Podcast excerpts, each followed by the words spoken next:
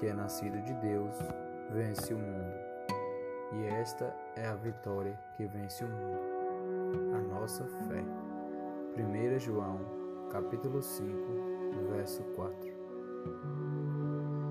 Marcos, capítulo 11, verso 24.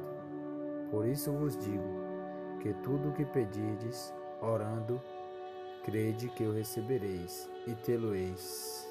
Aleluia.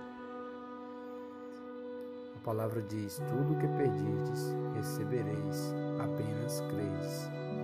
Aqui está falando da vossa fé. Temos que ter fé naquilo que pedimos, para que possamos receber. Eu quero deixar um amém.